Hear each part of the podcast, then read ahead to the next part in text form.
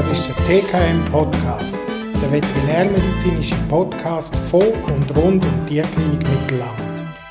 Hallo zusammen, herzlich willkommen zu der nächsten Ausgabe vom TKM Podcast. Wir sind wieder mal äh, zusammen hier im Räumchen am Aufnehmen. Joe Fleur, du bist auch wieder da. Hoi Shanna, heute sind wir allein wieder, wie früher, das zweite, gell? Genau, wieder, zurück zu den, back to the roots, genau. kann man fast sagen. Genau. Wobei, so, so grosse Wurzeln haben wir noch nicht hinterlassen, aber das wir arbeiten dran. das stimmt, aber es hat natürlich mega Spass gemacht, letztes Mal das dritte, also mit der Corinne, das war sehr lässig. Gewesen. Sehr, ja. ja. Die Folge über Chemotherapie habe ich wirklich nur positives Feedback bekommen. Es haben ganz viele Leute auch geschrieben auf Social Media, wie wichtig dass sie das Thema finden und so weiter.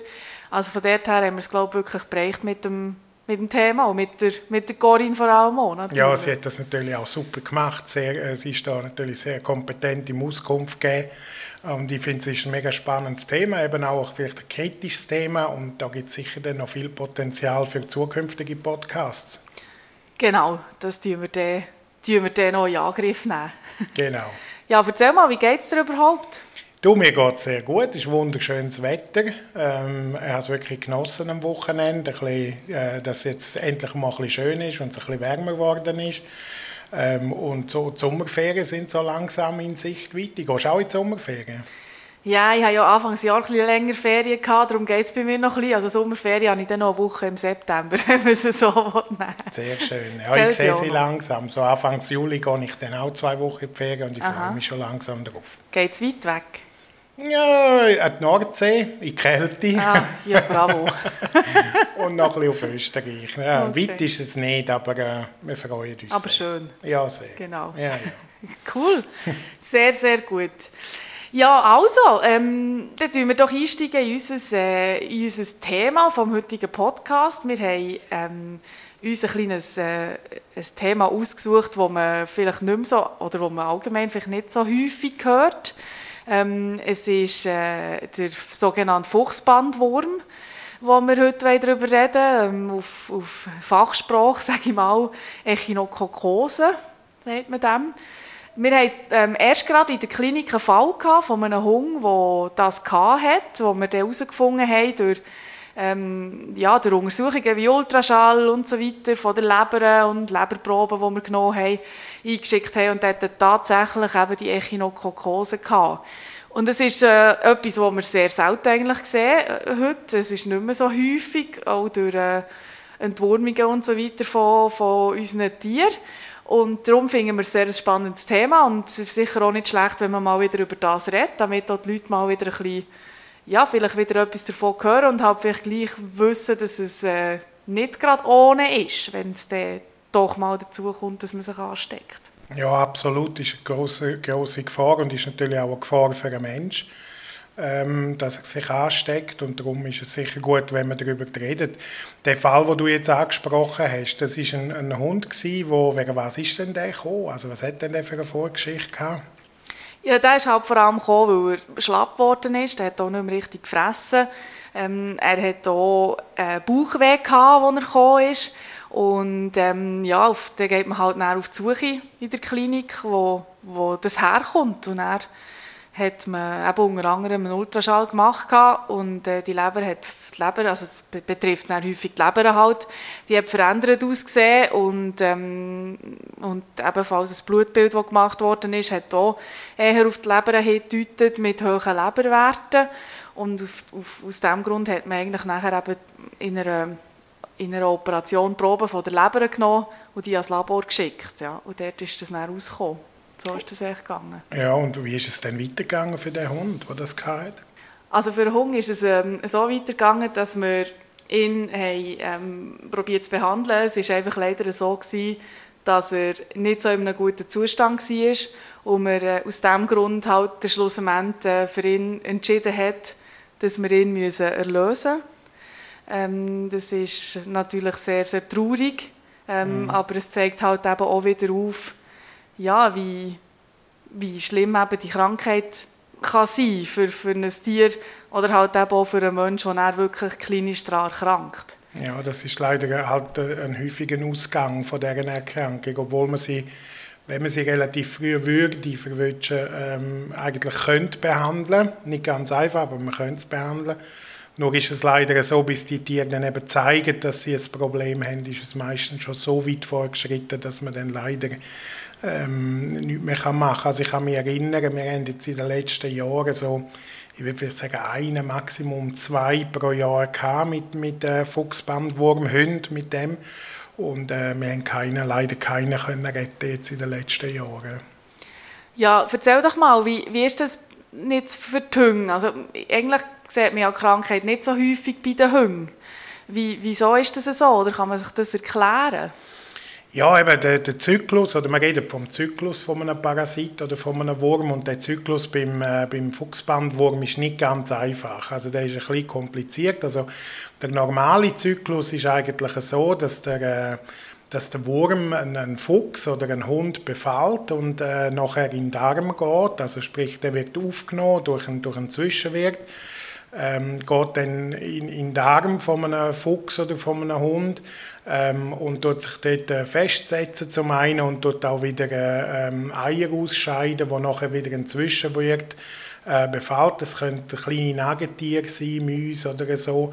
Ähm, und die tun sich dann dort wieder weiterentwickeln in diesen Mäusen und werden nachher wieder infektiös also wenn jetzt äh, der, der, Fuchs oder der Hund dann die, die Zwischenwerte isst oder einfach die Eier ähm, isst, irgendwo auflässt, dann ähm, ähm, sind die natürlich wieder befallen. Und das ist eigentlich der normale Zyklus, also Aufnahme und, und Abgabe.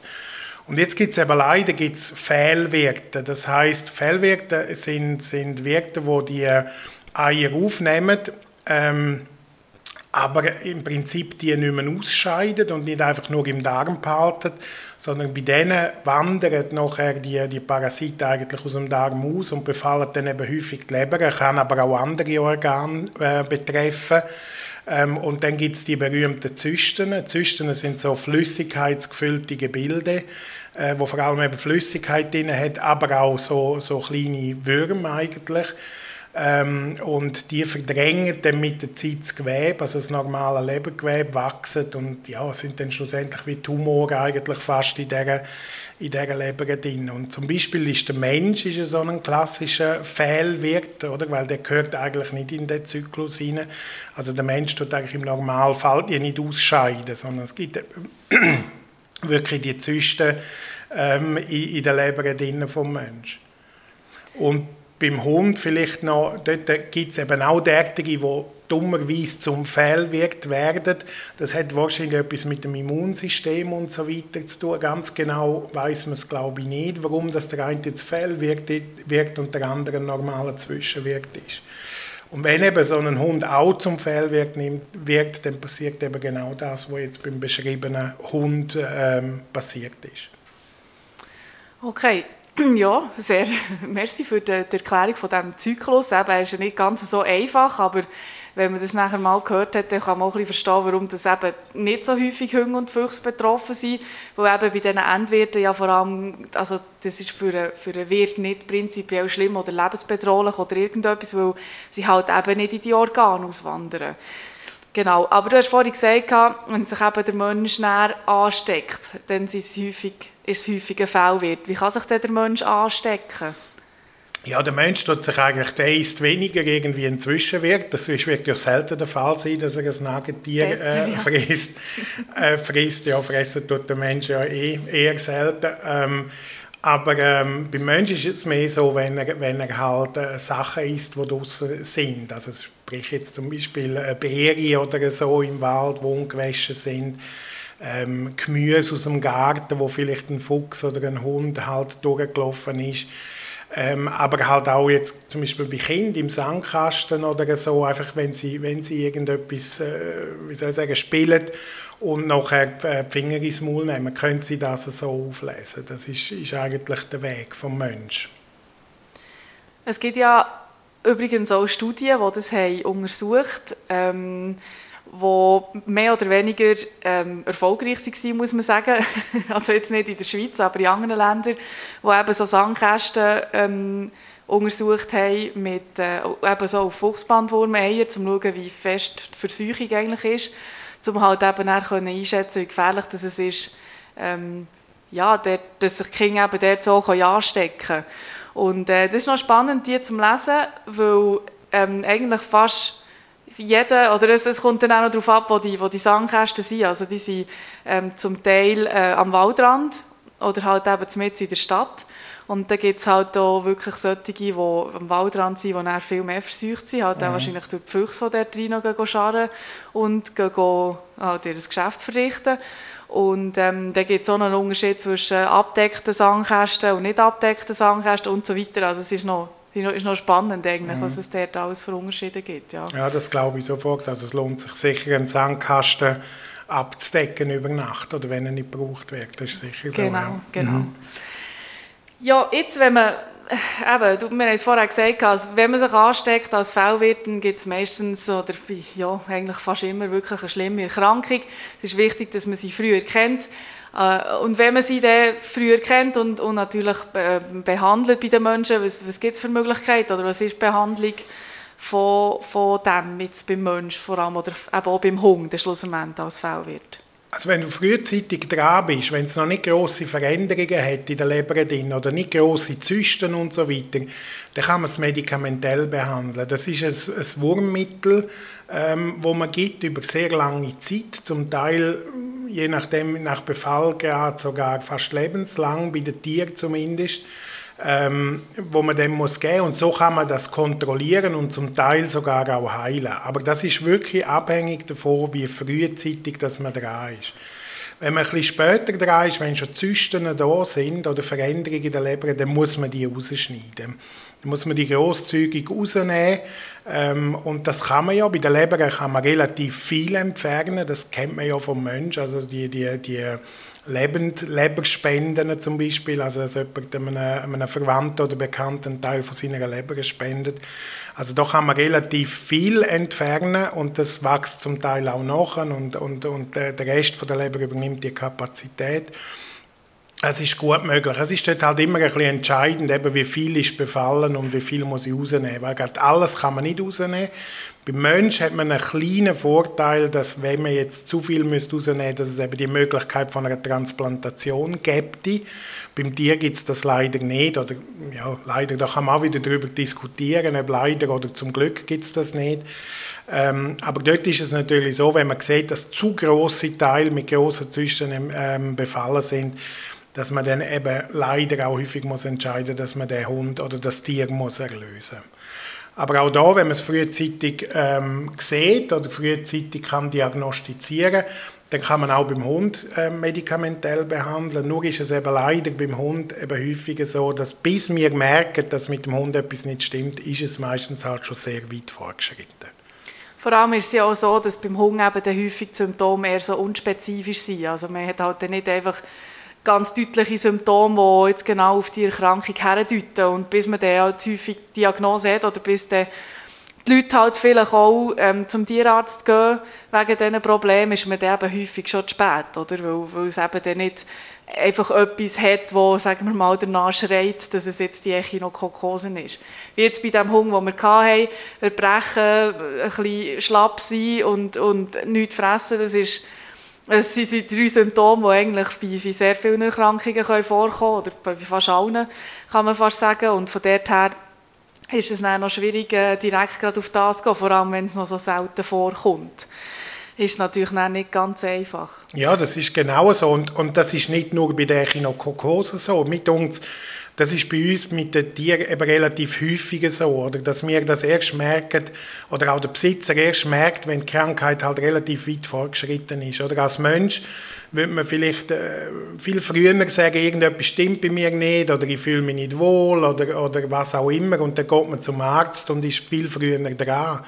Und beim Tier, bei vielen Erkrankungen, sind wir halt immer sehr, sehr spät, weil man sehr merkt, wenn jetzt der Hund zum Beispiel nicht mehr isst oder nicht mehr mag laufen oder was auch immer. Also wir sind eigentlich, dunkel in der Veterinärmedizin, immer ein bisschen zu spät, leider, durch das. Ja, ein riesen Problem bei uns. ja, genau, das stimmt, ja. genau. Ja, jetzt hast ja du mehrmals gesagt, es ist sehr wichtig, dass man es frühzeitig wird erkennen und kann behandeln, auch bei den Menschen eben. Ähm, aber eigentlich noch besser wäre es ja, wenn man überhaupt kann verhindern kann, dass man sich ansteckt oder, oder mhm. dass sich Tiere anstecken oder dann schlussendlich auch die Menschen. Was ist jetzt bei den Tieren vielleicht mal zuerst, was, ist so, was gibt es so für Punkte, die man machen kann, also um dem vorbeugen oder vielleicht auch eben die Ansteckung ganz verhindern oder so? Was gibt es da für Möglichkeiten? Also grundsätzlich muss man sagen, es gibt nicht eine vorbeugende Maßnahme, die man machen kann. Also es gibt nicht wie eine Impfung, die man machen kann und dann äh, liest das Tier das gar nicht auf. Ähm, das Einzige, was wir machen können, ist in regelmäßigen Abständen zu entwurmen. Ähm, und jedes Mal, wenn wir entwurmen, töten wir eigentlich die, äh, die Parasiten ab. Nicht nur der Fuchsbandwurm, auch andere Würmer werden ähm, regelmäßig abtötet. Es ist ja so, dass wenn der Hund den Fuchsbandwurm auflässt, dann braucht es ja eine gewisse Zeit, bis der sich so weit entwickelt, also bis der aus dem Darm raus ist, bis der in die Leber reingeht, bis der Zysten entwickelt und, und, und. Und wenn man in regelmäßigen Abstand die, Abständen die Entwurmung macht, ähm, dann kommt es gar nicht so weit, dass der sich so weit kann entwickeln kann. Und darum, ja, es ist nicht eine wirkliche Prophylaxe in dem Sinn wie eine Impfung, aber man kann so verhindern, dass es dazu kommt. Und es gibt, ähm, gibt Regeln, wie man entwurmen kann, wenn, wenn, man, wenn man das verhindern will. Also in welchen Abständen. Ähm, ich werde vielleicht kurz hinweisen auf die, die äh, Homepage oder die Vereinigung ESCAP, also E-S-C-A-A-P geschrieben. Da findet man im Internet. Wir können das sonst dann auch bei den Show Notes noch verlinken oder die, E-Mail-Adresse, äh, die Homepage-Adresse drauf tun. Dort findet man sehr viele Informationen darüber noch, weitere. Ähm, ähm, und die haben herausgegeben, dass eigentlich beim normalen Hund, also beim normalen Familienhund, ist es so, dass man viermal im Jahr entwurmen sollte. Und dann kann man davon ausgehen, dass nichts passieren sollte, wenn man das macht. Bei Jagdhunden oder Hunden, die viel im Wald unterwegs sind oder vielleicht mehr Kontakt haben, ähm, zu, zu äh, Füchsen oder zu vielleicht kontaminiertem Material. Dort lohnt es sich dementsprechend vielleicht noch häufiger zu entwurmen, vielleicht sogar monatlich zu entwurmen. Ähm, und dann kann man eigentlich davon ausgehen, dass, dass man sicher ist und dass dem Hund nichts passieren kann. Vielleicht schnell eine Frage an dich von, von, aus meinem eigenen reinen Interesse. Du, tust ja, eben, du hast ja viel mit der Jagd zu tun und du ja dort auch, ähm, bist dort sehr aktiv.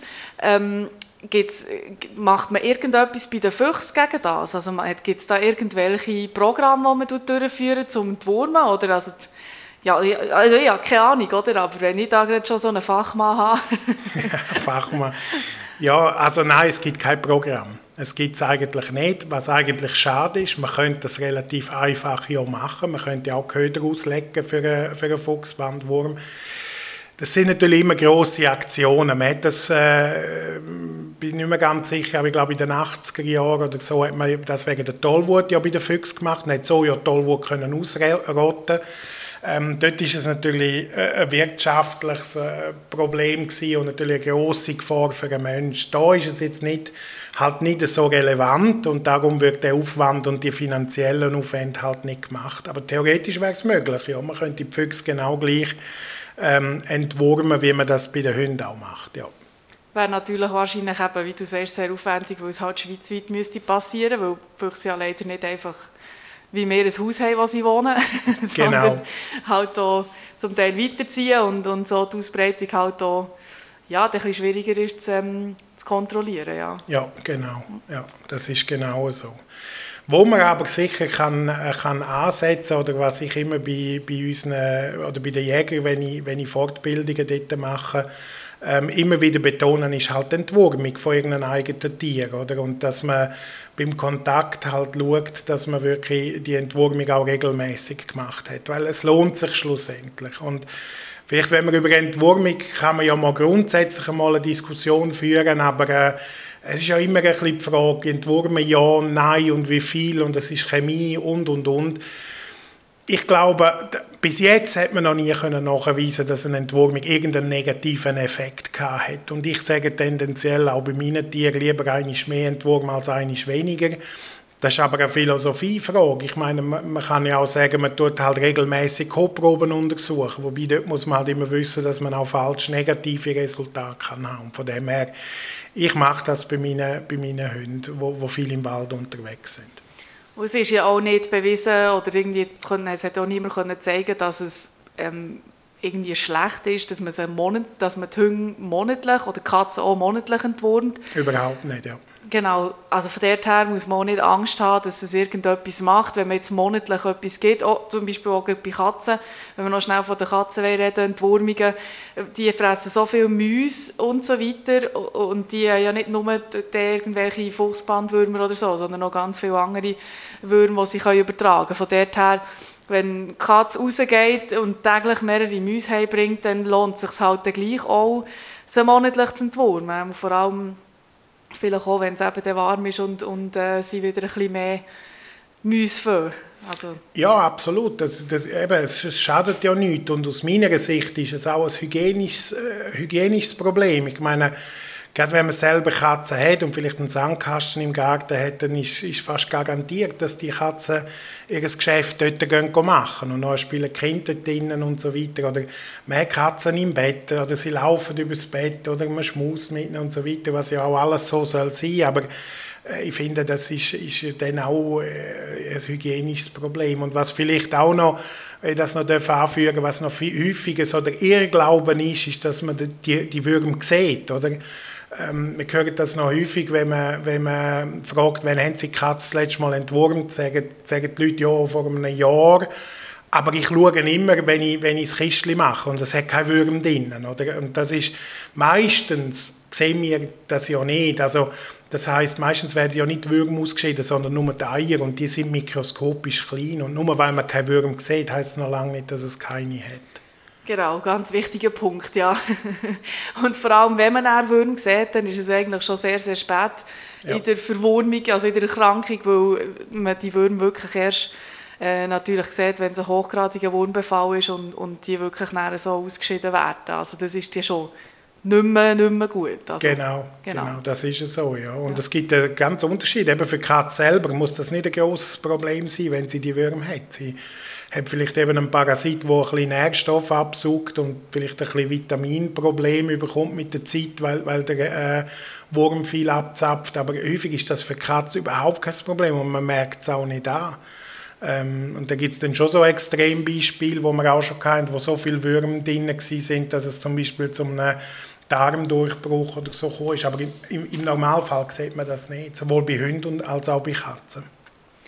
Wenn übrigens mal jemand äh, so eine, äh, ein grusiges Video möchte schauen mit Würmern in einem Darm, wir haben erst gerade eins auf unserer Facebook-Seite gepostet und Instagram-Seite, wo wir ähm, eine Endoskopie gemacht haben und dann wirklich dort im, im Darm innen äh, dann uns eben die bei paar kleinen, grusigen Würmchen erwartet haben. und wir sind dann mit dem Endoskop durchgegangen und es ist also wirklich ganz grusig. Also falls mal jemand möchte wissen, wie es aussieht, wir haben das wirklich erst gerade vor circa drei, vier Wochen auf unserer Facebook- und Instagram-Seite äh, postet. Also ihr dürft euch das gerne anschauen. ja, ist sehr eindrücklich. Ja. Vielleicht noch schnell, noch schnell eine Frage wegen der Katzen. Können die Katzen oder Fuchsbandwurm haben? Theoretisch ja. Man sieht es aber eigentlich nie, oder ich habe es eigentlich noch nie gesehen. Ich weiß gar nicht, hast du Daten dazu? Da habe ich mich jetzt ehrlich gesagt zu wenig darüber informiert, aber es ist, glaube ich, nicht so ein großes Thema dort. Also wenn, dann wären es ja auch Fehlwirkten im Jahr. Also das heißt, es würde dann auch Zysten machen, aber äh, aus, aus meines Wissens ist es nicht ein großes Thema dort. Also es ist sicher also es ist wirklich überhaupt nicht ein grosses Thema, aber es hat auch schon gegeben, dass Katzen sogar Endwirte waren aber wirklich so selten, dass es wirklich fast nicht nennenswert ist. Also es, ist, äh, es gibt wirklich nicht viele Fälle, wo, wo Katzen betroffen waren. Ja. ja. Und sie können ja, also ich meine, als Fellwirt kann im Prinzip fast jedes Tier ähm, mhm. glaube auch sein und dann muss man wahrscheinlich Katze auch schon auch drei, Absolut, reinzählen. Ja. Ja. Aber ähm, also, ich glaube, im Vergleich zum Hunger ist es wirklich verschwindend klein, ja. äh, das Risiko, dass sich eine Katze anstecken ja, genau. Ja, eben grundsätzlich, kann, wie du sagst, kann, kann sich jeder anstecken und darum gehören Katzen sicher auch dazu. Das ist definitiv so. Was vielleicht auch noch interessant ist, ist zu erwähnen, ähm, oder vielleicht jetzt gerade von der Diskussion, die wir vorher hatten, wegen, wegen Hygiene und so weiter. Also, es ist überhaupt nicht so, dass jetzt äh, äh, Besitzer von Hunden mehr gefährdet sind als solche, die keine Hunde haben und, und dass äh, dass der Hund ein hygienisches Problem darstellt, absolut nicht. Jeder von uns, der draußen unterwegs ist und mal etwas anlangt draussen, ist gefährdet, den Fuchsbandwurm aufzulesen. Und man sollte ja nicht irgendwie Angst haben, irgendwie einen Hund zu berühren oder irgendwie so etwas, gar nicht. Also ähm, ja, ich, ich sage immer, mir ist es manchmal wohler, einen, einen Hund anzulangen als gewisse Menschen. Da weißt du ja auch nie, was, was du nachher auflesen kannst. Das ist definitiv so, ja. Und vor allem gibt es ja viel, viel mehr Krankheiten, die der Mensch kann zum Menschen übertragen kann, als der Hund zum Mensch. Absolut, absolut. Muss man natürlich schon sagen, ja. Genau. Und was vielleicht in dem Zusammenhang auch wichtig ist, ist, dass ein, ein Hund, der jetzt Echinokokose hat, also wo, wo die Zysten hat, ist nicht ein größeres Risiko, respektive ist eigentlich gar kein Risiko für einen Menschen, weil er ist ja dann Fehlwert. Das heißt, er scheidet wahrscheinlich wenig bis gar nichts aus als Fehlwert. Eigentlich sind die Hunde oder die Füchse, die eben selber nichts haben oder keine Symptome haben, wären theoretisch die gefährlicheren. Aber wie gesagt, also das Risiko ist sehr klein und äh, vielleicht müssen wir auch mal noch nebst der Entwurmung der Tiere ähm, auch einmal noch über die Entwurmung des Menschen ähm, kurz reden. Ähm, ich persönlich bin der Meinung, dass auch der Mensch sich von Zeit zu Zeit sollte entwurmen, gerade auch je nachdem, wie wie gefährlich oder wie, wie stark die Exposition ist. Also gerade, ich rede jetzt zum Beispiel von Jägern oder von Leuten, die viel im Wald sind oder Kinder, die draußen spielen und so. Ähm, wenn wir davon reden, dass es sich lohnt, den Hund viermal im Jahr zu entwurmen, das ist nämlich die Vorgabe von, von der SCAP, ähm, wieso denn nicht auch als Mensch ein bis zwei Jahr, ein bis zweimal im Jahr sich zu entwurmen? Es ist eine kleine Sache, es ist harmlos. Man bekommt die Entwurmung rezeptfrei in den Apotheken, man kann vorbeigehen und, und so eine Entwurmung holen. Ich empfehle das, vor allem bei exponierten Personen, aber ich mache das jetzt zum Beispiel auch mit meinen, mit meinen Kindern und bei uns in der Familie. Wir machen das zweimal im Jahr, gibt es bei uns eine Entwurmungsparty und dann ist das wieder durch. Also es lohnt sich doch, ja, warum nicht? Also, Entwurmungsparty im Hause Jur. Ja, und, und ich weiß, es, es ist nicht so selten, dass Menschen Würmer haben. Also gerade bei Kindern und so ist das ja schon ein Thema, dass dann plötzlich Würmli, Würmli äh, in, in der Hinterlassenschaft äh, drin sind. Und warum dann nicht einfach kurz eine Entwurmung machen? Es schadet niemandem und man ist, man ist äh, auf der sicheren Seite. Definitiv, ja, unbedingt. Wirklich. Auch eben gerade bei Kindern sehr ein, ein grosses Thema, ja, das ist so. Ich bin immer wieder überrascht, wenn ich eben die Vorträge halte, bei den, bei den Jägern über äh, Fleischhygiene und über Wildtierkrankheiten. Ähm, wie, wie entgeistert dass die sind und mit grossen Augen schauen, wenn ich sage, hey, entwurmen da ein bis zweimal im Jahr und was dort die Risiken und so weiter sind. Eigentlich sollte das ja fast selbstverständlich sein, weil ihre Jagdhunde entwurmen sehr regelmäßig und sehr konsequent, aber bei sich selber kommen sie gar nicht auf die Idee, das auch zu machen. Ja, in den Köpfen ist halt ein Entwur in den Köpfen der Menschen ist halt eine Entwurmung etwas eben für Hunde und Katzen, oder? Das ist natürlich, kennt man einfach in diesem Zusammenhang. Aber genau. Das andere überlegt man sich halt vielleicht eben erst, wenn, der, wenn man dem mal damit sich muss befassen muss, oder? Absolut. Ja, ja gut. Ähm, ich, ich denke, wir tun das Thema an dieser Stelle mal abschließen. Und äh, wie eigentlich jedes Mal äh, möchten wir gerne noch eine Frage beantworten, die uns ähm, zugeschickt worden ist nach der letzten Folge. Äh, die Frage hat jetzt zwar nicht unbedingt etwas mit der letzten Folge zu tun, aber ich denke, sie ist wichtig, darum würde ich die auslesen, um heute zu beantworten. Und jetzt wird es natürlich warm draußen und viele Leute ähm, sind mit ihren Hunden oder gehen mit ihren Hunden vielleicht auch ein bisschen weiter oder vielleicht wandern und so weiter. Und dann fragt man sich häufig, wie eben auch Rita sich gefragt hat, ähm, ist es schlimm, mit dem Hund auf dem, auf dem Asphalt zu laufen, wenn es heiß ist? Was, also, oder, ja, wenn es äh, einfach wegen der, wegen der Verletzungsgefahr von, von den Pfoten. Florin, willst du das mal beantworten? Ja, ich probiere es. Nächstes Mal stelle ich diese Fragen die mal stellen, nicht, dass ich da... ja, also es ist, ist natürlich so, wenn der Asphalt heiß wird und Temperaturen erreicht, wo, wo wirklich sehr hoch sind, dann ist das für Tiere sehr unangenehm und dann kann das auch... Äh, Verletzungen machen, wo man vielleicht nicht sieht und wenn es extrem heiß ist, dann natürlich auch derjenige, wo ähm, vielleicht sogar bis zu Blättern oder, oder Blasen können führen an der Pfote. Und darum würde ich sicher aufpassen, auf jeden Fall nicht stehen bleiben auf dem Asphalt. Also wenn man Kollegen noch trifft, noch ein Schwätzchen halten, wenn es äh, richtig heiß ist.